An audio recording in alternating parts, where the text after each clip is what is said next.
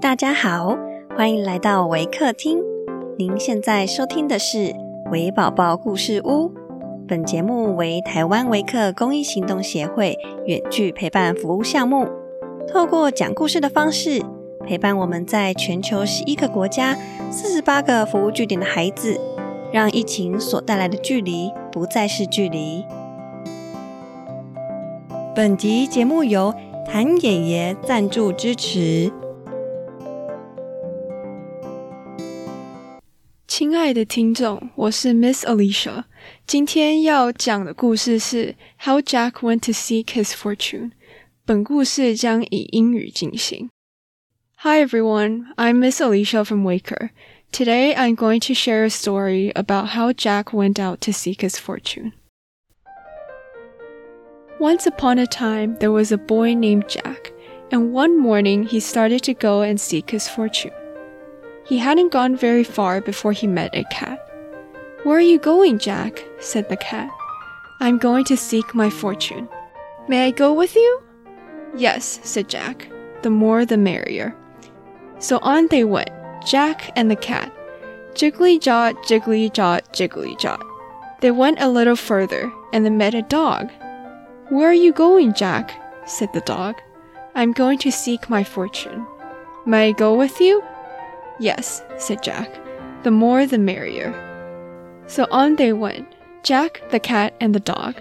Jiggly jot, jiggly jot, jiggly jot. They went a little further and they met a goat. Where are you going, Jack? said the goat. I'm going to seek my fortune. May I go with you? Yes, said Jack. The more the merrier. So on they went Jack, the cat, the dog, and the goat. Jiggly jot, jiggly jot, jiggly jot.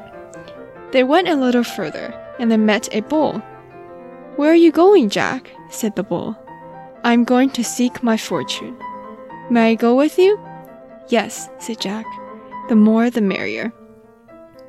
So on they went Jack, the cat, the dog, the goat, and the bull. Jiggly jot, jiggly jot, jiggly jot. They went a little further, and they met a rooster. Where are you going, Jack? said the rooster. I'm going to seek my fortune. May I go with you? Yes, said Jack. The more the merrier. So on they went Jack, the cat, the dog, the goat, the bull, and the rooster. Jiggly jot, jiggly jot, jiggly jot. And they went on, jiggly jotting, till it was about dark and it was time to think of a place where they could spend the night.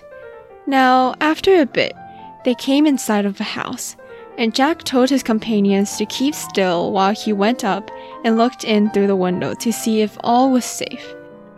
And what did he see through the window but a band of robbers seated at a table counting over great bags of gold? That gold shall be mine, quoth Jack to himself. I have found my fortune already. Then he went back and told his companions to wait till he gave the word, and then to make all the noise they possibly could in their own fashion.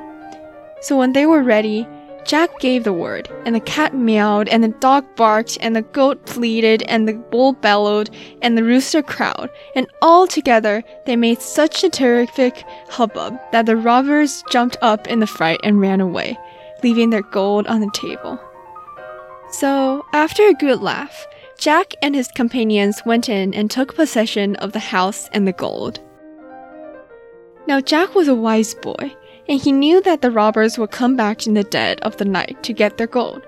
And so, when it came to go to bed, he put the cat in the rocking chair, and he put the dog under the table, and he put the goat upstairs, and he put the bull in the cellar, and bade the roosters fly up on the roof. Then he went to bed.